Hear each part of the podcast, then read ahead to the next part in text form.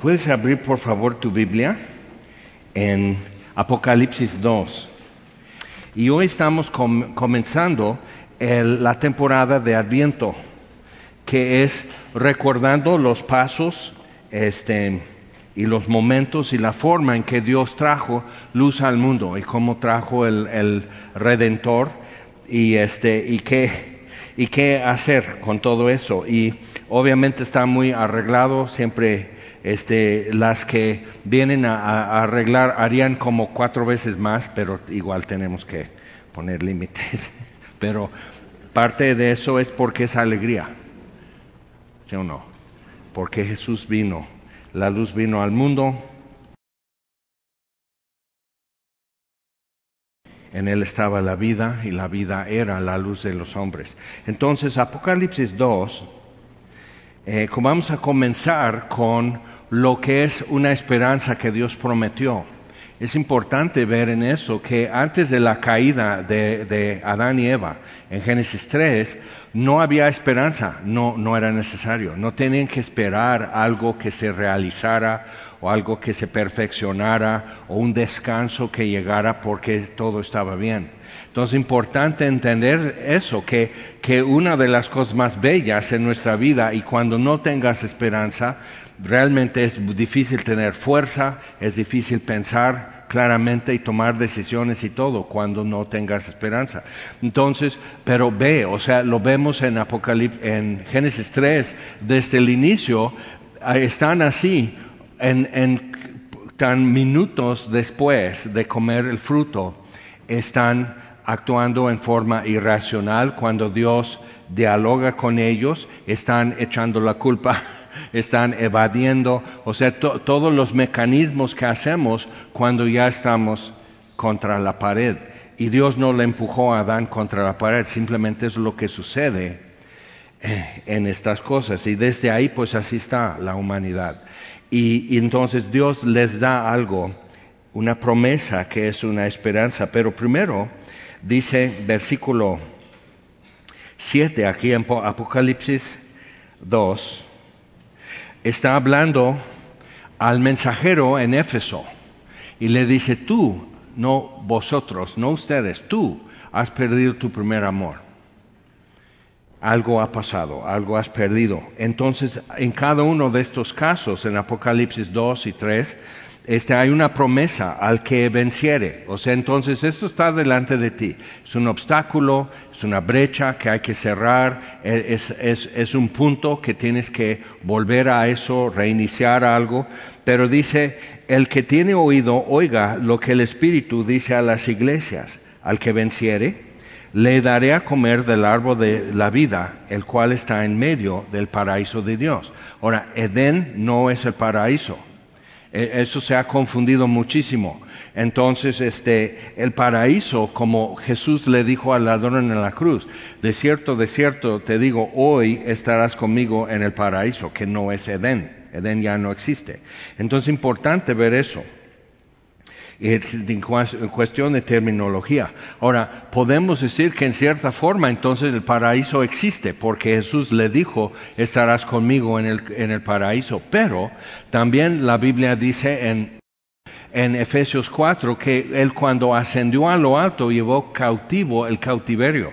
Entonces el Seol, el Hades, se vació de todos los que habían muerto con esta esperanza.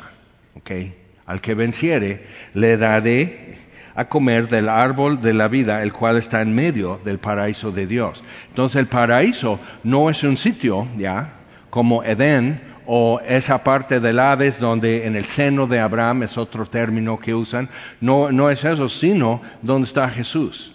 Jesús resucitado, glorificado, ascendió a lo alto y llevó cautivo el cautiverio. Entonces, viendo eso, es una promesa no solo excluido para Adán, pero es una promesa para nosotros, que aún no estamos en eso. No estamos donde Jesús lo podamos ver y tratar directamente con Él, pero le dio esa promesa al ladrón en la cruz que moría.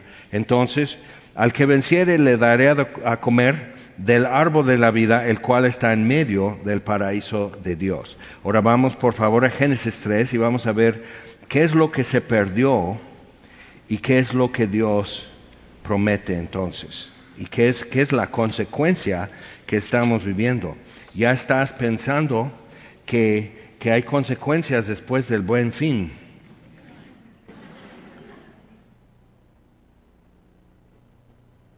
ya es demasiado tarde y tienes que apechugar. Ok, entonces, luego que este, comieron, sintieron miedo, sintieron que el cosmos ya no es amigable, hay una hostilidad. Entonces imagínate, es una nueva sensación para ellos, para nosotros no, es como más típico y normal para nosotros sentir angustia y ansiedad cuando tenemos mucho frío o mucho calor, como que necesitamos cambiar nuestra condición cuanto antes y eso no lo tenían. Era nuevo para ellos. Entonces, versículo 19, Dios empieza a decir, ¿qué has hecho? Dice, bueno, es que, es que nos escondimos, tuve miedo, nueva sensación, tuve miedo cuando escuché tu voz. El miércoles vimos acerca de, Bartimeo, el ciego, y, por fin lo traen a Jesús, él se detiene y llama a Bartimeo, y toda la multitud y todo el gozo y todo el ruido, Bartimeo gritó más fuerte que todo el ruido de la multitud y Jesús se detuvo, porque dice, Jesús, hijo de David, ten misericordia de mí, y Jesús se detuvo. Entonces ya sabes la contraseña, ¿ok? Es el hijo de David, el prometido, el tan esperado Redentor, ten misericordia de mí. Y, limosna es una corrupción de la palabra en el griego del Nuevo Testamento para decir misericordia. Entonces, ten misericordia, dame una limosna, dame esas moneditas que te sobren, como das a alguien que limpia tu parabrisa en, los semáforos y si no, dices, híjole, te quedo a deber y, sigues cuando cambia en verde. O sea, pues, no se pudo, amigo. Entonces así, o sea, de paso, esto que te sobra, dámelo. Pero entonces, ¿qué quieres que te haga? Pues puedo escuchar tu voz y no te puedo ver. Esa es la respuesta. Y Jesús le dio su vista. Entonces, para nosotros es importante ver esto que Adán y Eva pudieron ver el rostro de Dios y se escondieron. Y ahora oyen su voz están temblando detrás de algo que no les esconde. Entonces Dios está empezando a partir de esto a recuperar lo que perdieron, el poder ver su rostro.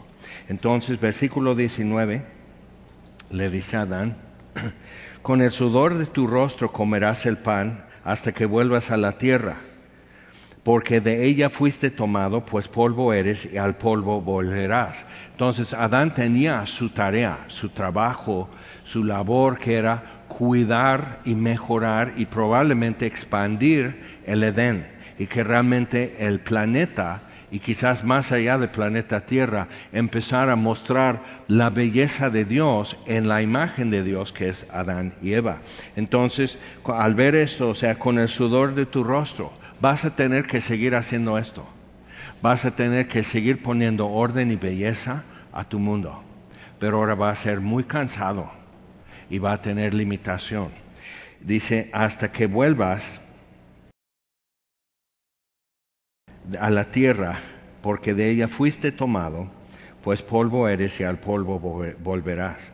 llamó a Adán en nombre de su mujer Eva, por cuanto ella era madre de todos los vivientes. Entonces ahí viene la costumbre de decir a, tu pareja, ay mi vida, pues eso es lo que significa Eva, mi vida.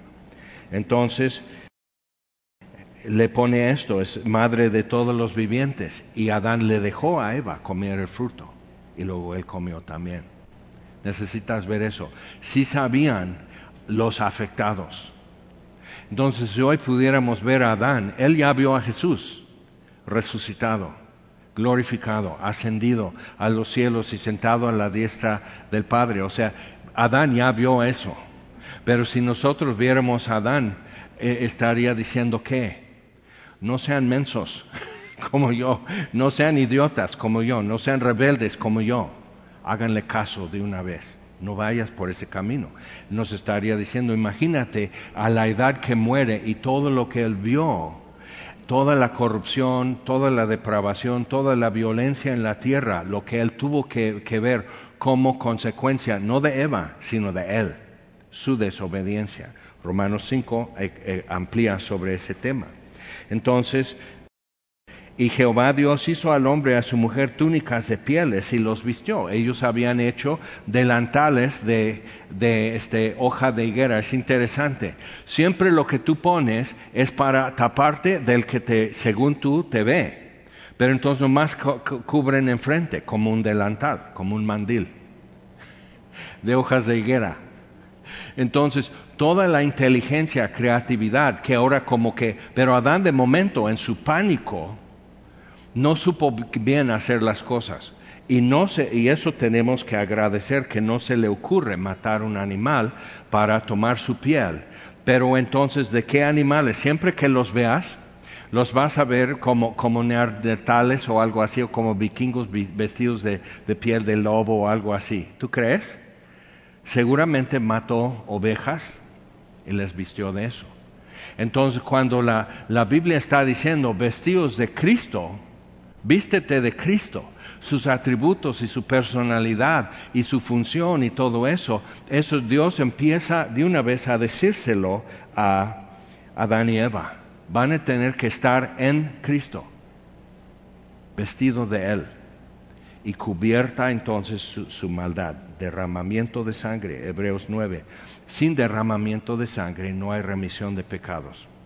Entonces Dios les dice algo muy importante.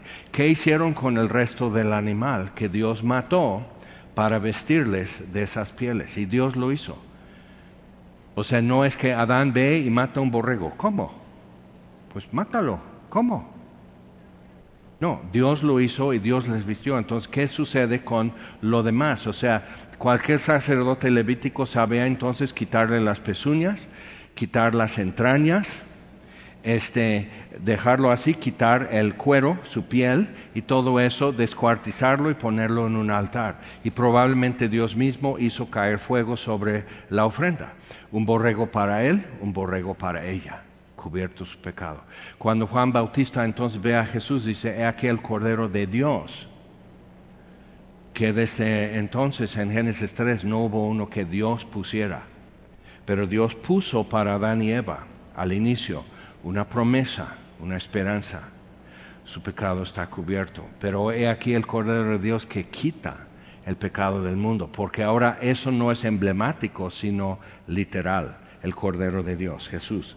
Entonces, dice, versículo 22, y dijo Jehová Dios, aquí el hombre es como uno de nosotros, sabiendo el bien y el mal.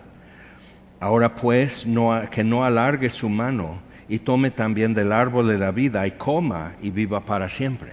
Entonces, ahora tenemos que explicar un poco qué es lo que pasa con este árbol de Navidad que ves aquí. Porque algunos dicen, ah, pues sí, cada año. Y otros dicen, yo me siento incómodo porque según eso es de Babilonia, y idolatría y fornicación y no sé qué más.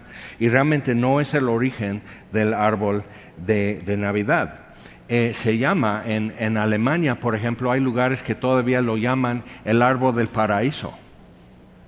Entonces, eh, desde el siglo V, uh, 6 hasta el siglo XV, empezaron a hacer como representaciones de teatro para ilustrar a, la gente en diferentes poblaciones, para ilustrar las historias bíblicas que son tan centrales y fundamentales para la fe cristiana.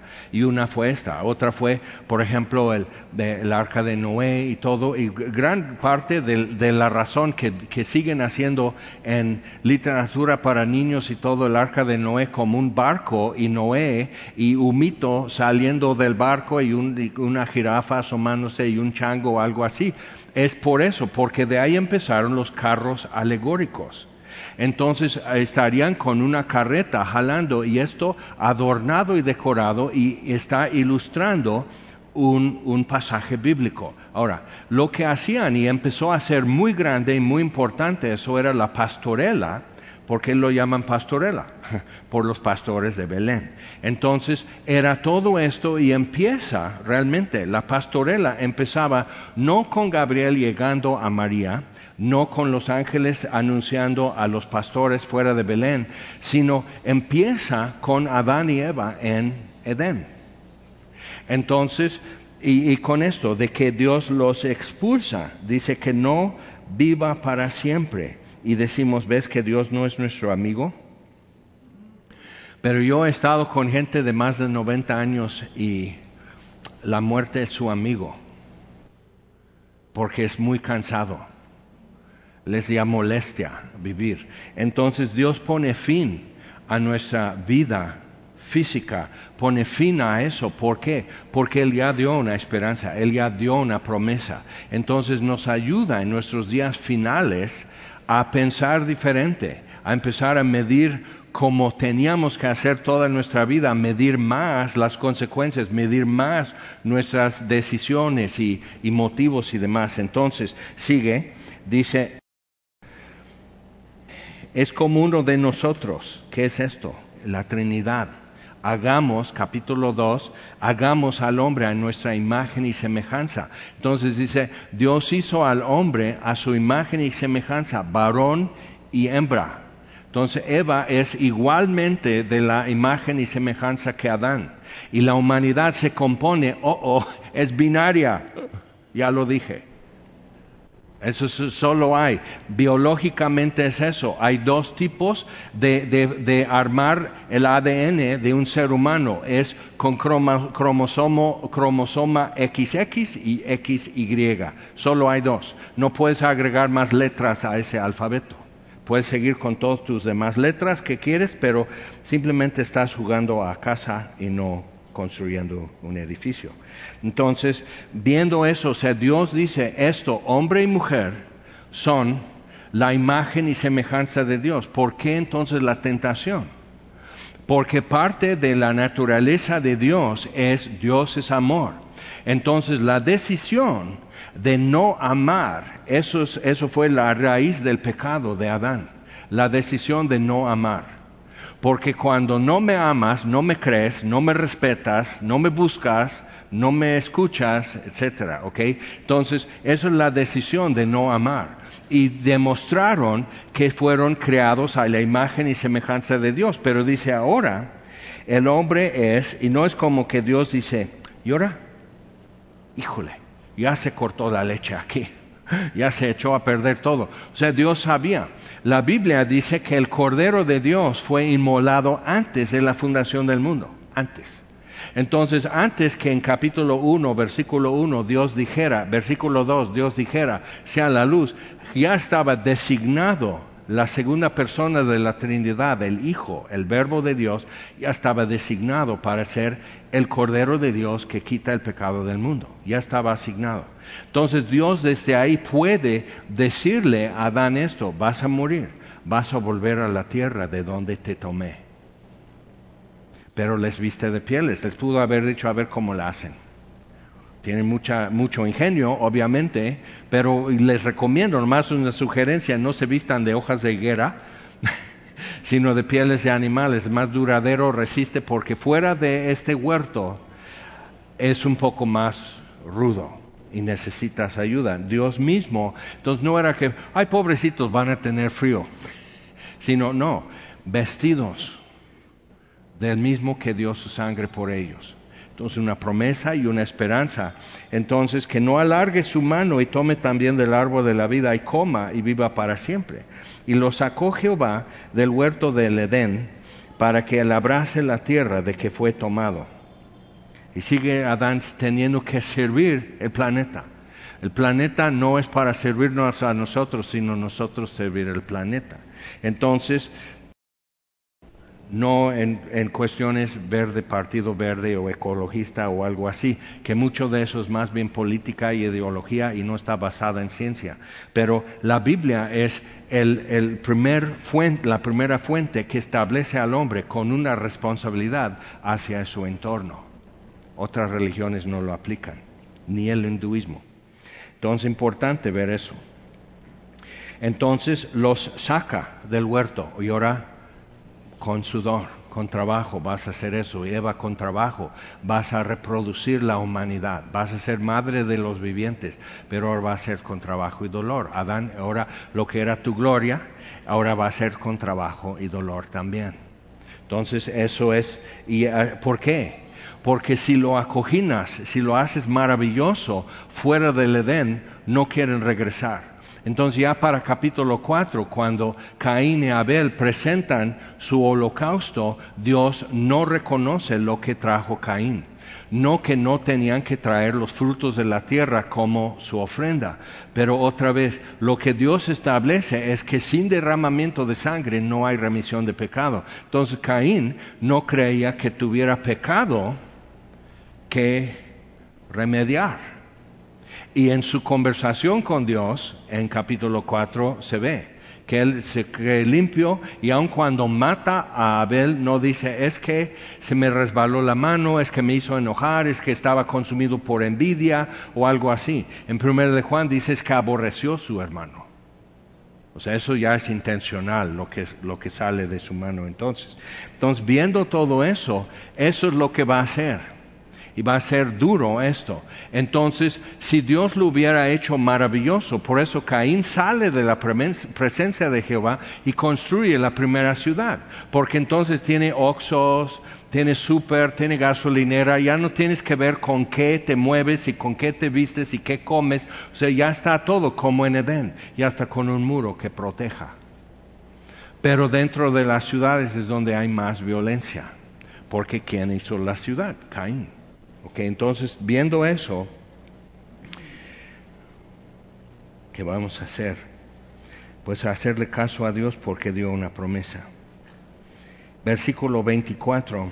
Entonces, en la pastorela lo que empezaban a representar era eso, el árbol de, de la vida, el otro árbol, y a veces ya empezó a comprimirse, a, a como simplificar y confundían que era el mismo árbol. ¿Te acuerdas que siempre es con una manzana? Pero eso ya se hace sinónimos de dos cosas. La empresa Apple, es importante ver que es una manzana que ya le tomaron mordida. Eso es intencional. Yo por eso uso Android. Entonces, pero, pero es broma, casi. Entonces, o sea, eso es sinónimo con algo pero la idea de que fuera una manzana es porque esto se hacía en invierno.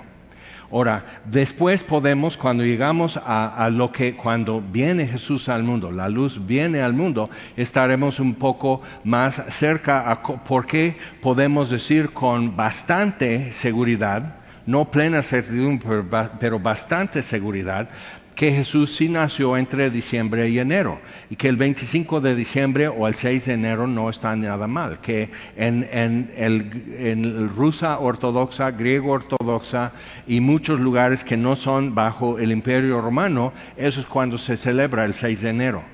Epifanía, apariciones, cuando fue manifestado, a lo suyo vino y los suyos no lo recibieron. Entonces 6 de enero. Y se cambió al 25 por una controversia que había en cuanto a fechas y después explicaremos eso. Que los borregos que, usan y, cuidan y crían en el Medio Oriente, y eso es desde Siria hasta Irán y hasta el norte de África, en toda la zona, tienen por cuando empieza la lluvia y cuando ya empieza a haber empieza a haber pasto tierno es cuando están naciendo los corderos. Pero es interesante también que varía en cada lugar porque depende de las lluvias. Pero en lo que es Siria e Israel, en esa zona junto al Mediterráneo, empiezan a dar, a, nacer los corderos a partir de diciembre hasta enero.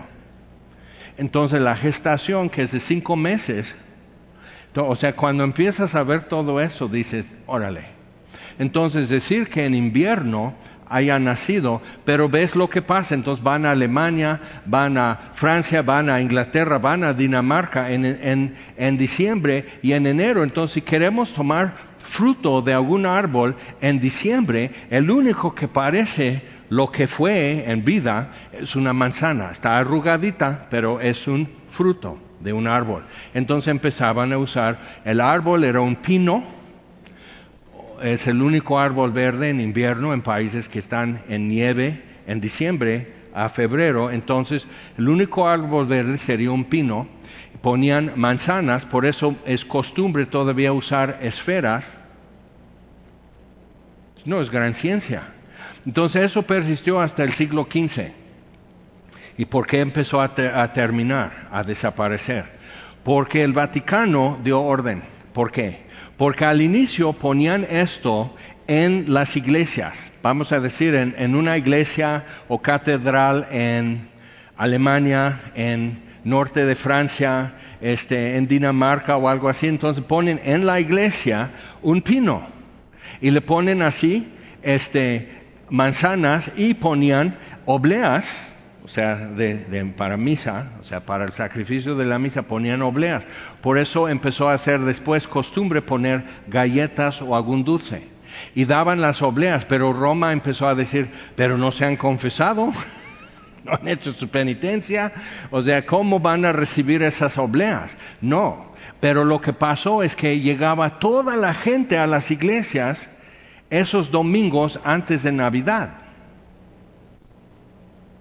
para ver la historia. Entonces ya no cabían y lo sacaron a la plaza central en los pueblos y las ciudades. Entonces eso se hizo más grande todavía. Entonces no, es ya es muy mundano, porque la iglesia de Roma tenía esa idea que tienes la fiesta del santo patrón y tienes la fiesta mundana. Entonces ve a cualquier pueblo y cuando es la fiesta del santo, cuando termina su novenario, ya todo se vale. Entonces, es carnaval y todo eso, eso no se hace en la griega ortodoxa, es algo católico romano, de decir espíritu, carne, y vamos a, vivir en la carne y vamos a vivir en el espíritu. El resto del mundo cristiano no tiene ese concepto.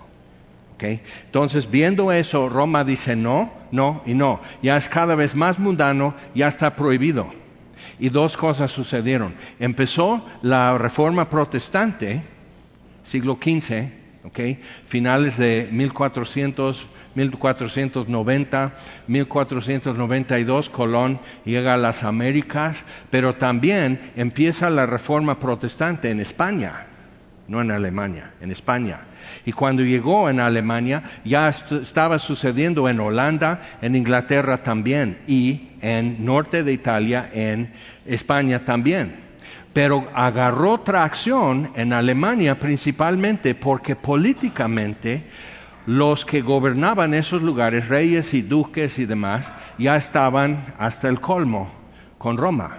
Impuestos, tributos, control, desde Navidad, por decir ya no podemos. Entonces la gente lo que empezó a hacer era llevar el pino muy grande que ponían en la plaza con actores que representaban a Adán y Eva expulsado de Edén. Entonces ellos están aquí en oscuridad.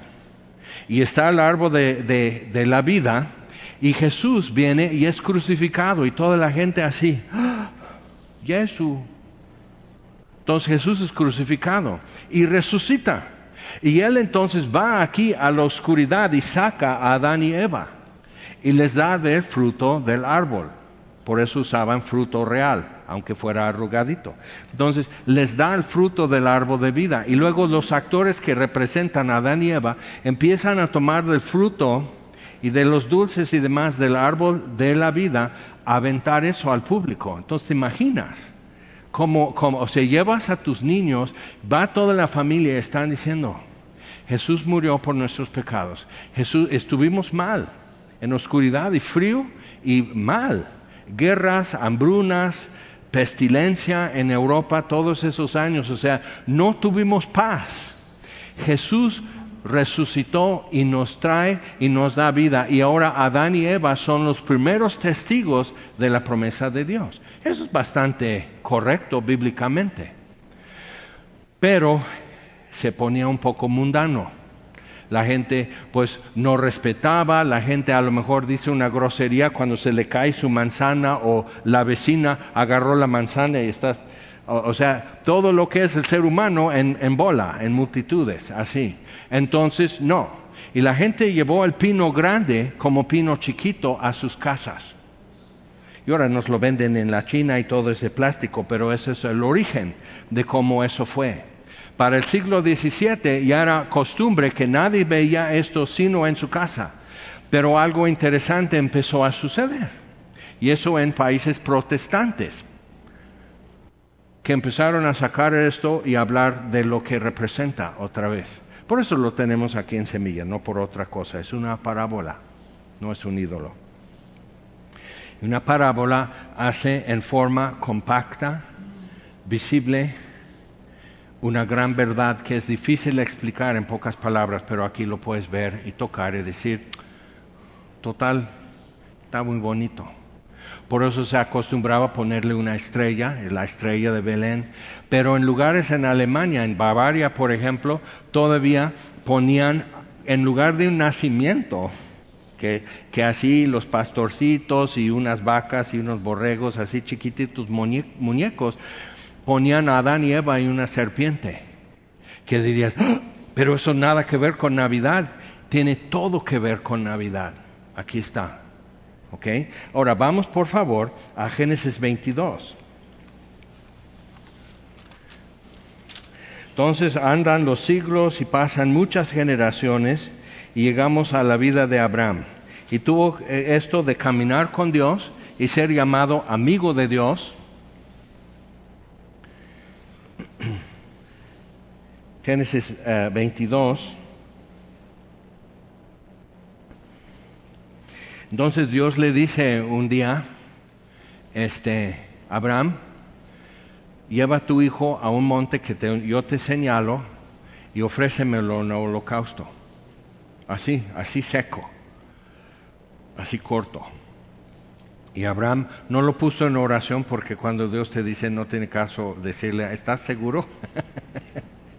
Entonces se levanta muy de mañana sabiendo eh, va a ser largo día eh, largo caminar y todo eso, lleva a Isaac, lleva un cuchillo, lleva una ollita con brasas, lleva fuego y lleva un rollo de leña. Y van caminando y con siervos ayudando. Llega a un punto que dice a sus siervos, quédense aquí, yo el muchacho, y es una gran cosa que él dice, yo el muchacho subiremos, adoraremos y luego volveremos a ustedes. Por eso en Hebreos 11 dice que en figura, él, él supo, pues Dios para cumplir su promesa a Abraham va a tener que resucitar a, a Isaac. No va a ser posible que Dios al último momento diga, detén tu mano. O sea, eso es obediencia, señores, eso es obediencia. Dios no me va a dar como una así, sino obedece. Y si Dios detiene tu mano es otra cosa, pero tú no tienes que ir pensando que, que Dios va a ver mi intención y con la intención basta. Eso no es bíblico. Y Abraham lo supo. Entonces él está así con la idea de que yo voy a ofrecer a Isaac, pero Dios tendrá que resucitarlo porque en Isaac será llamada mi descendencia y es muchacho todavía. Entonces Dios para cumplir su palabra, entonces ve, Abraham tan seguro de lo que Dios me ha prometido. Pero ¿cómo es que Caín y Abel sabían qué hacer? Noé supo qué hacer cuando sale del arca, ofrece holocausto. Y lo vemos generación tras generación tras generación que sin derramamiento de sangre y tiene que ser, un animal de los indicados por Dios, no es a partir de Moisés en Sinaí, sino a partir de Génesis 3, se sabía cómo volver a Dios. Ahora, algo que tenemos en esto es, es reconocer qué está pasando. Sube y está con Isaac. Versículo 9. Y cuando llegaron al lugar que Dios le había dicho, edificó allí Abraham un altar y compuso la leña y ató a Isaac su hijo y lo puso en el altar sobre la leña. Y siempre me pregunto, Isaac, oye papá, pero este, yo tan joven y sin haber amado, o sea, si en, en mí, o sea, si yo soy el heredero de tu promesa y no tengo descendencia, ¿cómo se va a hacer eso? ¿Quién sabe si subiendo al monte, simplemente platicando? ¿Quién sabe cuántos días de su vida y de Isaac hubo conversación acerca de la promesa que Dios le dio a Abraham? Pero el caso es que no vemos que Isaac haya resistido. Es un momento en que se para el tiempo, porque estás ya poniendo tu mano a lo eterno. Entonces hizo todo eso, lo puso en el altar sobre la leña y extendió Abraham su mano y tomó el cuchillo para degollar a su hijo. Entonces el ángel de Jehová le dio voces desde el cielo y dijo, Abraham, Abraham. Y él respondió, heme aquí. Y dijo, no extiendas tu mano sobre el muchacho ni le hagas nada, porque ya conozco que temes a Dios. Pero si Dios es eterno, si Dios está en el futuro mismo que el presente, Él ya estuvo aquí mirando cuando hizo cielo y tierra, Él ya estuvo mirando cuando Abraham extendió su mano para tomar el cuchillo y degollar a su hijo. O sea, Él ya lo vio. Pero ¿por qué dice ahora, ahora ya conozco? Por lo mismo, que Dios se inserta en nuestro entorno, como Edén. Dios llega ante ellos y dice, ¿por qué te escondes? Es que estaba desnudo. ¿Quién te enseñó es importante esa palabra. No le dijo nada más, ¿quién te enseñó? Que estabas desnudo. Y tenemos ahí la base de todos nuestros complejos, nuestras fobias, nuestra incomodidad, el temblor que nos agarró, el, pánico escénico que, y todo eso, no, o sea, cuando estás por casarte, no tenías ese miedo cuando la hiciste tu novia, pero cuando ya estás así, ya estás, estás temblando así y, casi no puedes sacar una voz para decir sí, acepto nervio. ¿Quién te enseñó eso? No Dios. Muy fuerte. Entonces, por cuanto, ¿cómo lo sé? Pero Dios como que ya lo sabía, pero Dios lo sabe, por decirlo así en tiempo lineal como nosotros vivimos, Dios lo sabe nuevamente cuando lo llego a saber yo. Entonces, ¿cuándo sabe Dios que le obedezco? Jesús dice, si me amáis, es amor, si me amáis, guardaréis mis mandamientos. Dios puede saber que yo le voy a amar. Dios puede hacer, saber del mártir Esteban que, que va a dar su vida por Cristo. Pero lo sabe Esteban cuando lo están apedreando. Daré mi vida por Cristo. Te amo. Recibe mi espíritu. Te amo y avienta su sombrero hasta el balcón y Dios cachó, aceptó. Entonces es importante para nosotros ver todo esto. Entonces, no me rehusaste tu hijo, tu único. Entonces, después vamos a ver este texto tan importante en Isaías 7, que dice acerca de esto, es una señal que Dios va a dar, que, que es este, un hijo, un niño nos es nacido. Entonces lo que recibimos. Dios de tal manera amó al mundo que ha dado a su único hijo. Eso es la otra parte. Un niño nos es nacido, un hijo nos es dado.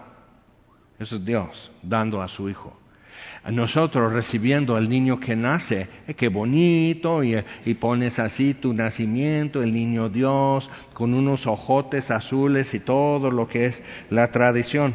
De así, o sea, con mirada de adulto y tiene minutos de haber nacido, pero está bien.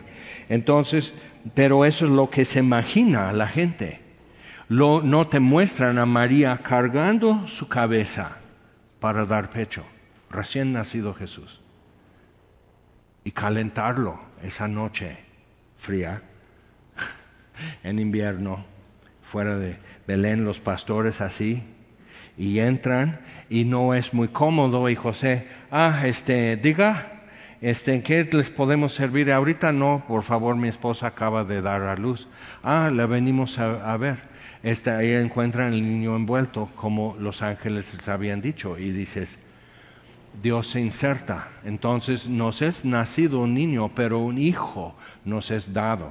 Entonces las dos partes entrando como Dios con Abraham. porque Él no rehusó a su propio Hijo tampoco.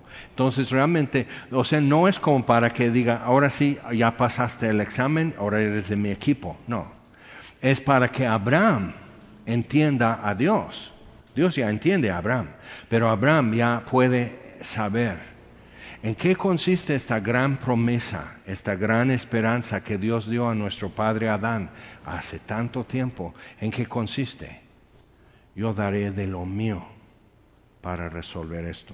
Ok, vamos adelante por favor a Isaías, pero capítulo 7. Isaías está después de los salmos, si estás buscando Isaías capítulo 7 y es otro aspecto del asunto que muchas de las promesas de Dios vienen a personas y en situaciones de desobediencia y rebelión. Es importante saber eso, porque tú piensas, bueno, entonces tengo que ayunar, tengo que no ver mucho Netflix, tengo que estar así y todo y buscar a Dios, entonces Dios ya me va a hablar. Entonces Dios ya se acerca a mí y me va a bendecir. Pero Dios aún se acerca, sí, y tienes toda la razón, pero Dios también se acerca al que está en rebelión, al que es incrédulo. Isaías 7. Entonces está el rey Acaz, hijo de Jotam, hijo de Usías. Usías fue gran rey. Cuando comienza Isaías, dice, en el año que Usías murió, vi al Señor. Alto, sublime, su gloria llenando el templo. O sea, vio todo eso Isaías y así empezó, pero también vio el final después de la cruz. Isaías 53, Isaías 54, Isaías 55. O sea, vas leyendo y te das cuenta, o sea, Dios está con la mira en algo después de la cruz, pero primero un niño nos es nacido, algo tiene que suceder en tiempo y espacio entre nosotros que Dios se inserte en la condición humana. Pero nos damos cuenta con Abraham que la tragedia humana es también tragedia de Dios, porque no me rehusaste tu único hijo. Es también su tragedia, porque el Cordero de Dios ya fue destinado ya fue inmolado antes de la fundación del mundo, pero en, lo que nosotros podemos ver y como documentar, murió en un cerro que se llama el Calvario, la calavera, en una cruz entre dos ladrones y duró así y fue así y se dijo este a otro y uno vio esto, uno vio el otro, el centurión dijo verdaderamente este era hijo de Dios. O sea, en nuestro tiempo y espacio se documenta, pero para Dios esto ya es un hecho. Entonces es su tragedia desde antes de la fundación del mundo que va a dar a su hijo. Es su tragedia. Entonces piensa en cuánto es su tragedia de a lo suyo vino y los suyos no lo recibieron. Eso es su tragedia de Dios, que no todos creen y no todos van a creer. Y algunos, estando en el Hades, no van a decir, ay, ojalá hubiera creído a Jaime cuando predicaba antes de Navidad esa vez. O sea, no, no, eso no va a ser sino maldecir a Dios por la eternidad, por ser justo, por no dar un millón y una oportunidad. Dios puede decir, con un millón de oportunidades ya era más que suficiente, ¿no? Al buen entendedor pocas palabras bastan. O sea, cuánto Dios nos tiene que decir de cuántas formas a través de siglos y milenios, diciéndonos y diciéndonos y demostrándonos, y luego se inserta literalmente en la vida de cada creyente y se da a conocer a través de nosotros. Y aún así, porque me caes gordo, porque tienes defectos, porque en tu iglesia, porque esto, porque la música, porque el predicador o algo así. Siempre hay algo así. Hablamos como Caín para contestarle a Dios. Está fuera de lugar, ¿no? Entonces, Acaz no está en un buen lugar. Acaz dio permiso y hasta promovió que se quemara incienso a la reina de los cielos y todos los dioses de todas las naciones alrededor que eran una amenaza para Judea. Entonces lo que vamos a hacer es sobornar los dioses de esas naciones para que esos dioses ya no se enojen con nosotros. Vamos a pagar piso. Entonces ya no nos pasa nada. Entonces, y no. Entonces Dios le manda a Isaías y dice, versículo 11, pide para ti pide para ti señal de Jehová tu Dios. O sea, está diciendo, los asirios no te van a destruir. Ya destruyeron el reino del norte, o son la amenaza del reino del norte todavía. Entonces acá se está así.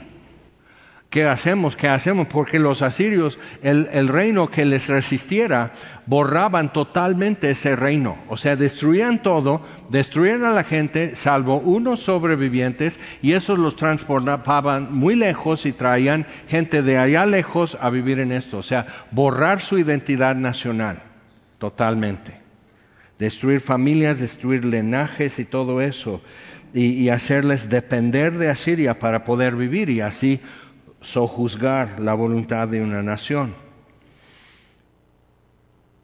Entonces, pídeme una señal para saber que voy a encargarme de esto. Y acá dice, no pediré y no tentaré a Jehová. Están haciendo idolatría en las azoteas, en cada esquina hay un ídolo, o sea, está, está, sea, hecho un basurero de ídolos Jerusalén. Dice, no pediré, no tentaré a Jehová.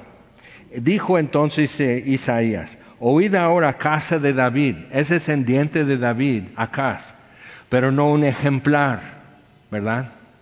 No como que ah, vivan como acá y serás como David. Entonces es real esto, dice, oíd ahora casa de David. Cuando Dios habla contigo, está hablando con todo un linaje, entiéndelo. Cuando habla con Adán, está hablando con todo un linaje por existir. Pero cuando habla conmigo, cuando habla contigo, está hablando con todo un linaje que ha sido y que será. Así es que escucha bien y toma bien tus decisiones cuando escuchas. Entonces, Él está así. ¿Os es poco el ser molestos a los hombres? no era buen gobernante, sino que también lo seáis a mi Dios. Por tanto, el Señor mismo os dará señal. He aquí que la Virgen concebirá y dará a luz un hijo y llamará su nombre Emmanuel, Dios con nosotros. Emmanuel comerá mantequilla y miel, y eso es muy curioso lo que dice la descripción del niño que va a nacer, comerá mantequilla y miel hasta que sepa desechar lo malo y escoger lo bueno.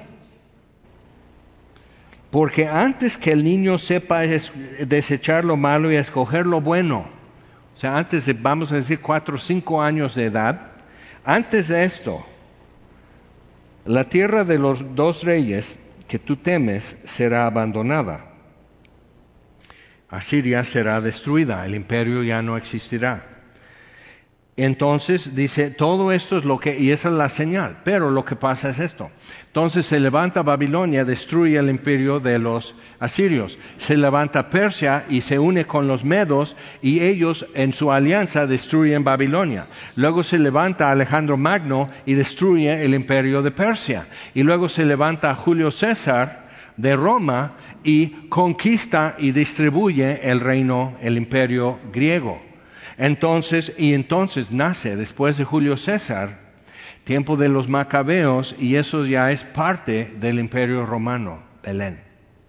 Que es importante ver esa parte, que antes de eso, pero sucede, pasan como 700 años desde esta promesa hasta que se cumpla.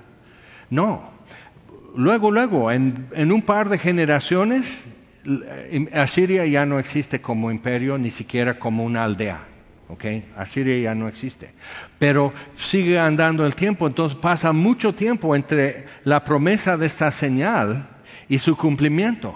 Acá nunca ve el cumplimiento de la promesa. ¿Por qué? Ezequías Después es el que cuando Asiria llegó y rodeó Jerusalén, Dios destruyó su ejército. Entonces el padre de Nabucodonosor se estaba levantando en una provincia de Asiria y toma su oportunidad que militarmente Asiria ya no tiene fuerza militar y él conquista Nínive y ya es Babilonia el imperio y se hace de poder.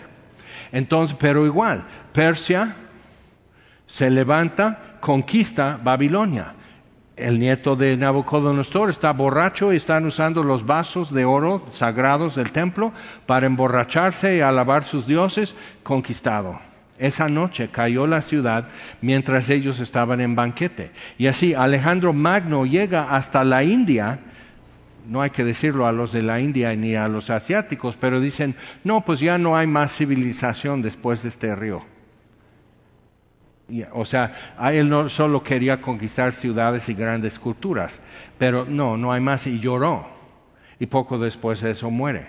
Pero él estableció una cosa. Pero ves en todo eso, Dios está distribuyendo otras cosas durante ese tiempo. Está colocando siervos y siervas como Esther, como Ezequiel y como Daniel y otros más en el imperio de Babilonia y en Persia después y sobreviven y florecen en eso y salvan a su pueblo. Daniel y Esther, por ejemplo, salvan a su pueblo. Entonces hay que ver lo que está pasando con eso. Y Daniel dejó escrito algo que cuando vinieron los caldeos a Jerusalén estaban haciendo referencia a algo que iba a suceder. 600 años después que lo haya escrito Daniel. Entonces es importante ver, dices, ay, pero ¿por qué tarda tanto? Pues desde que Dios dio una esperanza fija, palpable, vistiéndoles de pieles, vistiéndoles del mismo animal que fue el sacrificio por su pecado. Entonces, desde eso, pues ya pasó bastante tiempo para llegar Jesús a nacer y todavía años para que muera en una cruz. ¿Por qué tuvo que nacer como bebé? ¿Por qué no bajar nada más del cielo, si encarnado como hombre? O sea, Dios para multiplicar el pan en un momento o hacerlo durante meses por la cosecha de trigo, es lo mismo para Él. Entonces, ¿por qué lo hace de ese modo? Para que después la tragedia humana se pudiera plasmar con la, y unir con la tragedia de Dios, su Hijo un niño nos es nacido, un hijo nos es dado y muere en la cruz. Entonces es importante ver esto, por qué tarda tanto, pero eso está dando más alcance a la promesa, más alcance a la esperanza. Entonces, vamos ahora, por favor, a Apocalipsis. Ha pasado mucho tiempo desde que Dios prometió una esperanza y dio muestra, algo visible de esa esperanza, dice, tienes que salir de aquí. Algo que puedes leer en Ezequiel capítulo 1, por ejemplo, Puedes leerlo también en Apocalipsis al inicio, cuando Juan es arrebatado al cielo y ve así cuatro serafín, digo querubines, los llama seres vivientes. No hay palabras para eso y querub es como una palabra entrando al hebreo de otro idioma, pero no saben exactamente cuál, que habla como de ser una llama de fuego. Hebreos capítulo 2 hace esa referencia también, que hace a sus ministros llama de fuego.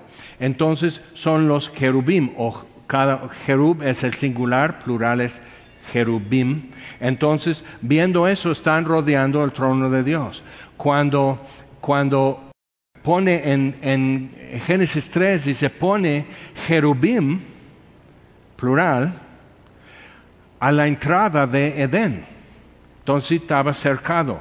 Y pone así, estos que los ves en Ezequiel 1, en un trono móvil con ruedas, lee Ezequiel 1, entonces, y lo ves con el trono fijo de Dios en el cielo, ves eso rodeando su trono, pero entonces lo que estamos viendo a la entrada de Edén es el trono de Dios. Entonces, Adán traía y después Caín y Abel traían al trono de Dios. Pero en Hebreos 4 ya es llamado el trono de la gracia. acerquémonos confiadamente, con libertad de decir cualquier cosa.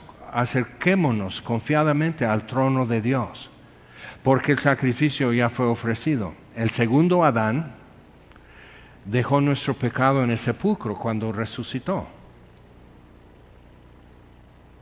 Y por eso pudo llamar nuestro nombre y también salimos de la muerte. Ok, Apocalipsis 22. Dices, todo esto es Navidad, todo esto es Navidad. Y este, este árbol de Navidad que ves es una parábola para decir breve, compactado, conciso, que puedes dar la vuelta alrededor rápido y verlo de todos lados, compacto, todo esto que estamos viendo. Una promesa, una esperanza, un cumplimiento y aún sigue siendo para nosotros una esperanza. Apocalipsis 22. Después me mostró un río limpio de agua de vida, resplandeciente como cristal, que salía del trono de Dios y del Cordero. En medio de la calle de la ciudad y a uno y otro lado del río estaba el árbol de la vida. Entonces no es uno, sino es un prado de muchos árboles de vida. La esperanza se multiplicó en todo este largo tiempo de espera.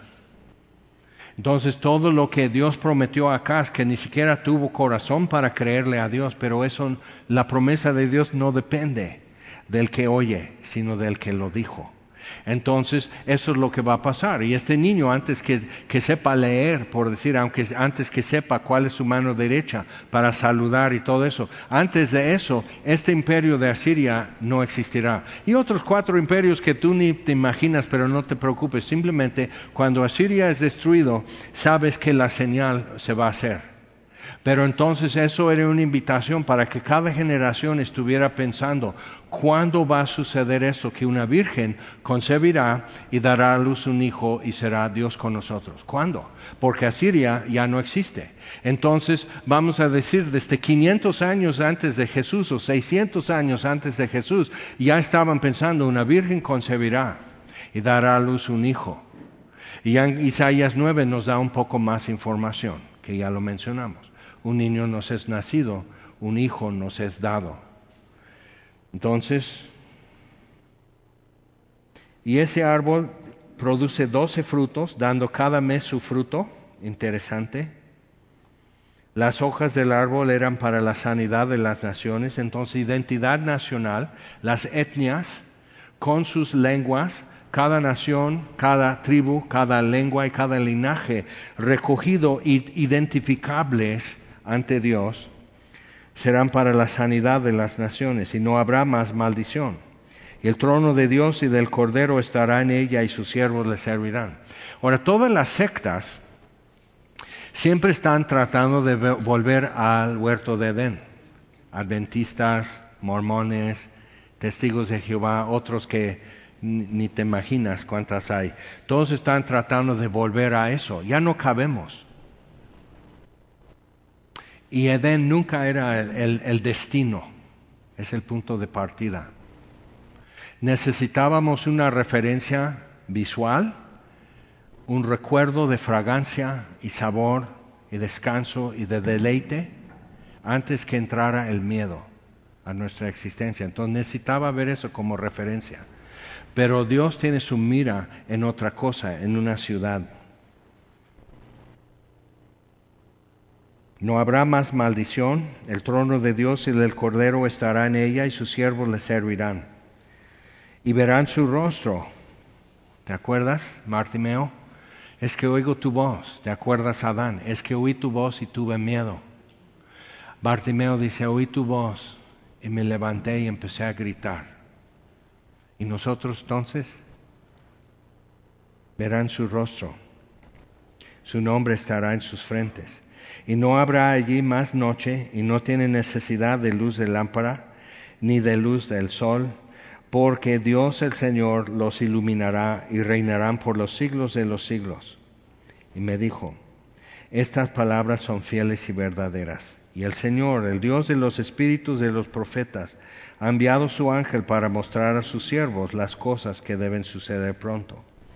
He aquí vengo pronto. Eso es lo que Jesús está diciendo. Vengo pronto. Pero parece que tarda muchísimo, tarda milenios para simplemente dar otro paso definitivo. Ajá, pero ya dio eso. Murió y resucitó. Ascendió a los cielos. Próximo paso, ¿qué es? No estamos esperando gran cosa. No estamos, o sea, midiendo, pues haciendo calendario y todo eso. Realmente es esto nada más. Y hoy podemos simplemente dejarlo, concretarlo de esta manera. Si tú has estado aquí este domingo y quizás muchos domingos más, y siempre oyendo Y Dios sí empieza a, a jalar unos, unas cuerditas, unos hilos en tu corazón y dices, bueno, sí, ahorita lo voy a hacer. Un día lo voy a hacer, no más que me case, no más que tenga un trabajo, no más que eh, rompa con este novio, no más, o sea, siempre estamos con, así. Y ese tipo de diálogo con Dios es como el diálogo que tuvo Caín con Dios. No lleva a nada bueno. Pero entonces podemos decir una cosa más, porque Bartimeo ya nos pasó la, la información, el dato. Jesús, hijo de David, aunque un antepasado de Jesús fue Acaz, rebelde, necio. Ajá. Entonces, eso es la tragedia de Dios. Que Jesucristo, el Salvador del mundo, haya tenido que llevar en su ADN, el ADN de Acaz, de Adán, pero de Acaz, de David, el adúltero y homicida, homicida llevar en su ADN, eh, o sea, de una ramera de Jericó, de matones y mentirosos y cobardes durante siglos y milenios y nacer en Belén, sin mancha. Entonces está cargando todo esto. Dice Dios puso, cargó en él la iniquidad de todos nosotros. Y muchas veces pensamos, porque si te escupo, o porque te digo una palabra con enojo, o porque robé, o porque adulteré, o hice alguna cosa, pero llevamos el pecado de nosotros nada más. Jesús lleva todo de todos nosotros. El temor de Adán, la mentira de Adán, la falta de querer hacerse responsable de Adán, nuestro Padre. Y así, y el error de Eva también y la confusión de Eva y el engaño que tuvo Eva y la decepción de sí misma que tuvo Eva y así generación tras generación, tras siglo, tras siglo, tras milenio, tras milenio y ahí estamos y por fin viene Jesús a nacer y pega un grito y chilla como cualquier bebé porque Dios iba a cargar en él lo nuestro, pero tenía que ser uno de nosotros. Tenía que ser heredero de lo nuestro, no nada más de Dios. Entonces, aquí yo vengo pronto, mi galardón conmigo para recompensar a cada uno según sea su obra. Yo soy el alfa y la omega, el principio y el fin, el primero y el último. Fuera de él no hay nada. Entonces hoy tenemos que volver a decir, ok, me he visto del Cordero de Dios. Estoy en él, dentro de su piel. Entonces acepto en el amado. Así me ve. Porque sin derramamiento de sangre no hay remisión de pecado. ¿Aceptas? Y eso es algo muy importante para nosotros poder decir, sí, oigo tu voz, pero aún no veo tu rostro. Vamos a ponernos en pie.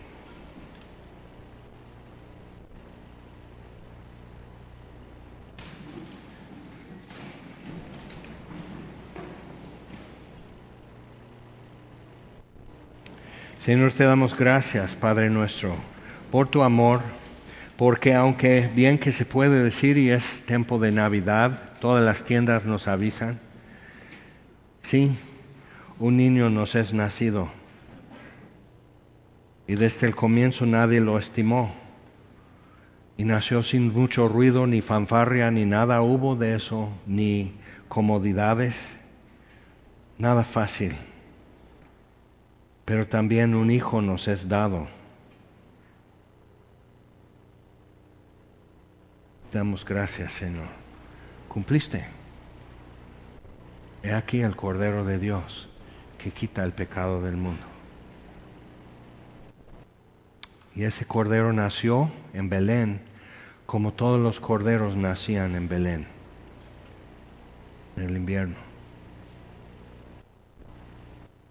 Pero a diferencia de los demás, este fue acostado en un pesebre, porque resultaba el establo y los pesebres desocupados, porque estaban en el campo. Tomaste a todos por sorpresa. Entonces sabemos, Señor, que la obediencia de Abraham y su fe no te tomó por sorpresa, pero aún así bajaste a su nivel para esperarle a Él, para decir, ahora sé que me temes. Y te bajaste a nuestro nivel para igual poder decirnos, ahora sé que me amas, ahora sé que crees en mí.